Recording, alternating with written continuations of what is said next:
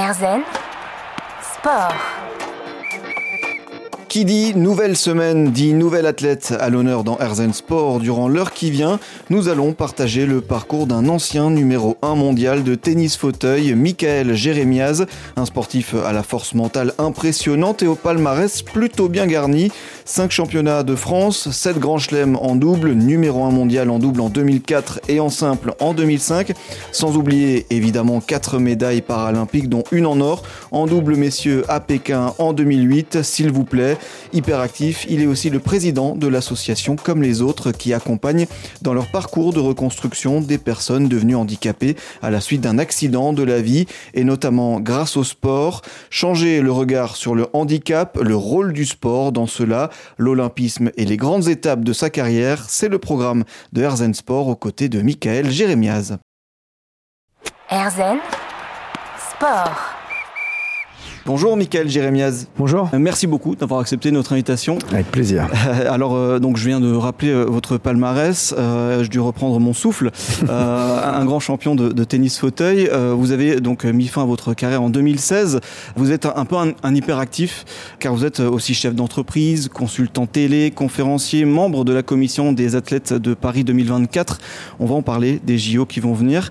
Mais avant cela, on va un peu remonter dans le temps pour un peu apprendre à vous connaître pour les auditeurs qui peut-être ne savent pas qui vous êtes. Parce que le sport, il a toujours fait un peu partie de vous, euh, et notamment la pratique du tennis qui a commencé euh, à 6 ans. Ouais, je pense même que mes premières balles, je les ai tapées à l'âge de 5 ans avec mes parents, mais mes premiers cours de tennis, c'était à Montauroux, un petit village de la RP Varois, avec Jean-Claude Gelé, mon premier entraîneur de tennis. Et donc j'ai découvert le mini-tennis à, à- à cet âge-là. Et puis j'ai été. euh, Alors c'est la seule chose que vous avez oublié dans mon palmarès, et pourtant vous avez investi beaucoup, c'est que j'étais champion de Paris de mini-tennis. Ah, c'est peut-être ma plus grande fierté à l'âge de 7 ans. Et donc oui, j'ai été joueur de tennis de l'âge de 5 ans à 18 ans, de joueur de tennis debout. Alors ça se dit pas, on est joueur de tennis, ou à l'inverse, joueur de tennis en fauteuil quand on joue plus debout. Et donc j'ai eu un bon niveau jusqu'à l'âge de 10-11 ans. Après l'adolescence euh, venant, les, les- les champions deviennent champions, les sportifs amateurs restent sportifs amateurs. Je faisais partie de, de cette deuxième catégorie. Et voilà, jusqu'à mes 18 ans, j'ai continué à faire de la compétition et, et à être sportif, très sportif. Et d'ailleurs pas que joueur de tennis, mais c'est resté un de mes sports euh, de prédilection. Effectivement, donc c'est un sport qui va pas euh, vous lâcher, euh, vous l'avez dit, jusqu'à vos 18 ans, et que vous n'allez pas lâcher même après ce terrible accident de, de ski que vous avez eu le 7 février 2000, c'était donc à l'âge de 18 ans, un accident que vous avez à Avoria en Haute-Savoie au ski, euh, qui va donc vous laisser paraplégique. Mmh. Euh, mais malgré ça, donc après un an de rééducation, beaucoup de volonté, une force mentale euh, impressionnante, Et un bon entourage. Et un très bon entourage familial et amical. un très bon entourage aussi, donc une épreuve, et ben vous décidez de, de revenir sur les cours de, de tennis un an après. Ouais, effectivement, mais alors par hasard, parce que quand j'ai eu l'accident en février 2000, je sais pas ce que c'est le handicap dans la société, je sais pas ce que c'est le handisport, je sais pas ce que c'est le paralympisme. Tous ces termes ne font pas partie de mon vocabulaire. Pour moi, le handicap, c'est deux jours par an sur France Télévisions pendant le Téléthon. Donc je ne sais pas, je n'ai pas de rôle modèle, je n'ai pas de- je sais pas si une personne handicapée peut faire du sport, peut être heureuse, peut avoir une vie affective, une vie sentimentale, une vie professionnelle, je sais pas. Donc effectivement, après un an, un an et demi de rééducation, je découvre en parallèle le tennis, mais vraiment par hasard, le tennis en fauteuil. Je découvre d'abord en centre d'éducation en demandant si je peux taper quelques balles parce que j'ai vu qu'il y avait un cours de tennis dans le gymnase de mon centre d'éducation. Et c'est là que j'apprends que le tennis existe, que c'est un sport, que c'est un sport paralympique, qu'il y a des tournois en France et dans le monde entier. Donc je tombe presque de ma chaise pour le coup. Et euh, je découvre quelques mois plus tard la Coupe du Monde de tennis en fauteuil qui a lieu euh, à Paris en 2000, quelques mois après mon accident. Et je vois la finale Australie-Pays-Bas, je vois les quatre premiers mondiaux qui s'affrontent, double décisif.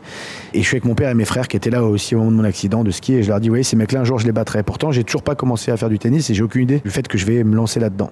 Et donc, en fait, à ce moment-là, ben, je, me, je me lance, je me lance dans le tennis en fauteuil. Euh, et effectivement, moins de deux ans après mon accident, je deviens champion de France Mm. euh, individuel. Effectivement, on va en parler de ce début dans le tennis fauteuil. Euh, il y a une chose aussi qui est intéressante dans cette un peu reconstruction, cette renaissance entre guillemets au travers du tennis, c'est aussi euh, que en fait vous avez tiré votre force en fait de bah, vous relativisiez finalement le- l'accident, vous allez vers le positif. Euh, Il y a une anecdote aussi à l'hôpital, vous faites rigoler votre famille, voilà, en soins, soins intensifs. En soins intensifs, ouais. En fait, ce qui se passe, c'est que, hum, évidemment, le tennis et la vie que j'ai aujourd'hui n'est pas la même que j'ai juste après mon accident. Le jour où j'ai mon accident, mon monde s'écroule, euh, je suis paralysé du nombril jusqu'aux orteils, euh, je suis le plus malheureux des hommes, je pleure toute larme de mon corps tous les soirs et ça dure pendant des mois et des mois.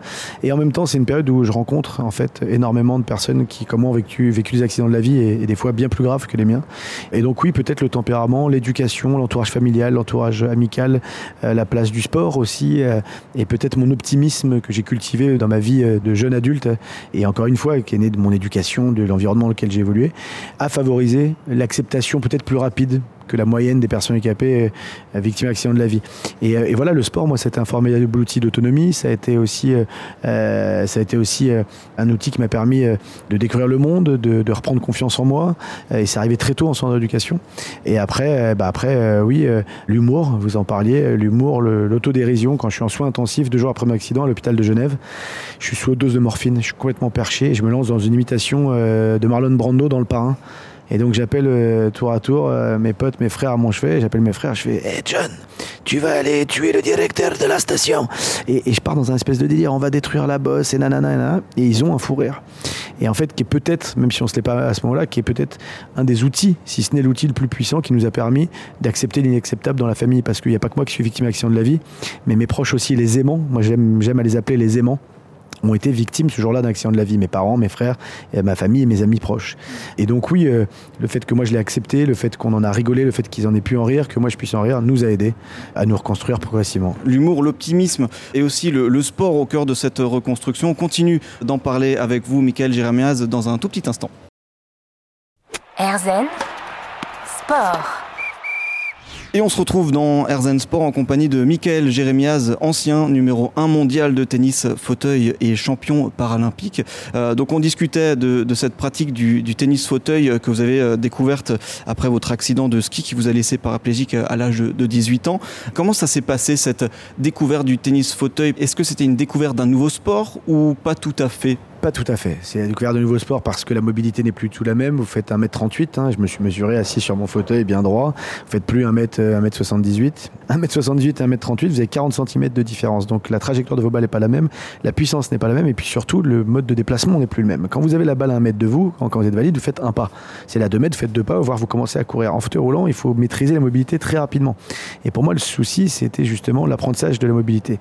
Sauf qu'en réalité, ça a été assez rapide parce que j'ai toujours vu dès le premier jour mon un fauteuil roulant est entré dans ma chambre d'hôpital, j'ai toujours vu comme pas comme un outil froid avec qui j'allais devoir composer, mais je l'ai vu comme un outil euh, d'autonomie, un outil qui allait me permettre de sortir de cette chambre, de ce monde protégé, hospitalisé, médicalisé.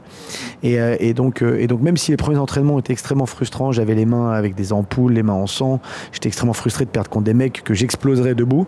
Et ben à force de persévérance, et avec de mon père notamment, qui a toujours été mon premier fan, ben, j'ai continué et, j'ai bien fait puisque j'ai commencé à m'entraîner très régulièrement.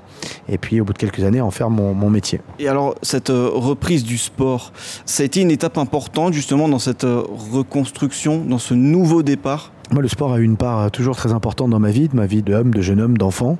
Et dans le parcours de reconstruction, quand vous avez un accident de la vie, le sport prend une place très importante. Mais même si vous n'êtes pas sportif, du jour au lendemain, vos bras deviennent vos jambes. Donc vous n'avez pas le choix de faire du sport. Il faut être capable, du jour au lendemain, de pouvoir porter votre poids de corps pour sortir de votre lit, pour aller sur votre fauteuil, pour pouvoir vous habiller, pour pouvoir prendre une douche, pour pouvoir aller aux toilettes, pour pouvoir faire l'amour, si vous allez jusqu'au bout de la, réflexion.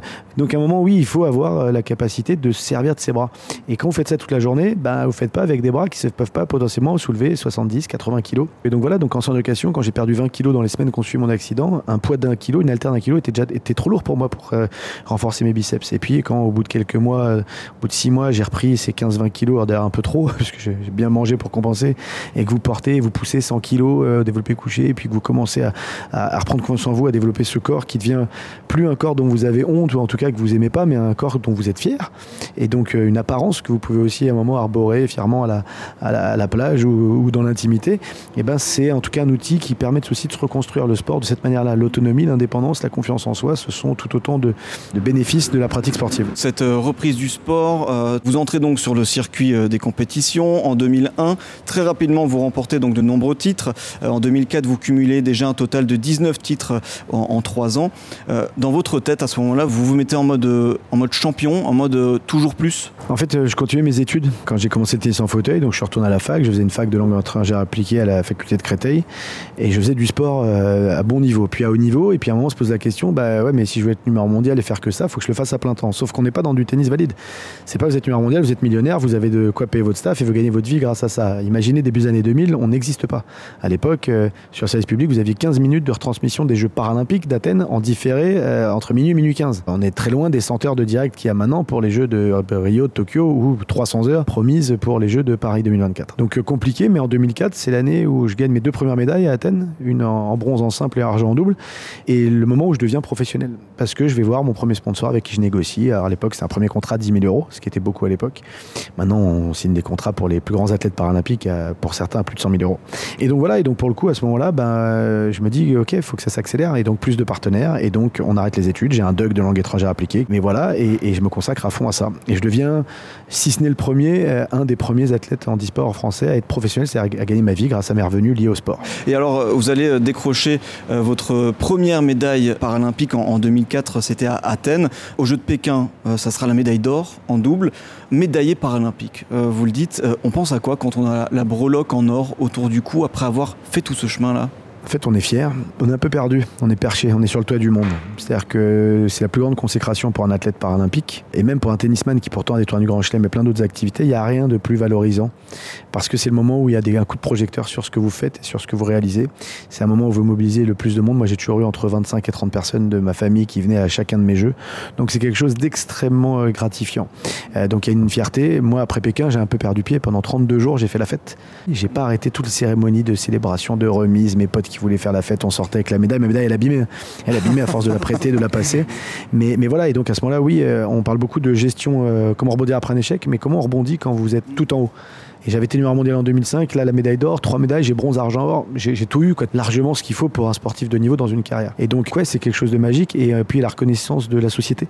On est valorisé, vous êtes champion paralympique, il n'y a pas de distinction qu'avec un champion olympique, vous êtes décoré de la Légion d'honneur, vous avez euh, depuis 2008 les mêmes primes que les athlètes olympiques, donc c'est aussi une valeur, une reconnaissance, donc tout est fait pour qu'on décroche. Après, je suis bien entouré, euh, je l'étais au moment de mon accident. Et je le suis encore aujourd'hui, et donc j'ai toujours eu des bons garde-fous pour m'accompagner dans ces moments de transition. La beauté donc des Jeux paralympiques, euh, ces médailles autour du cou, on continue d'en discuter dans un instant avec vous, Michael Jérémiaz.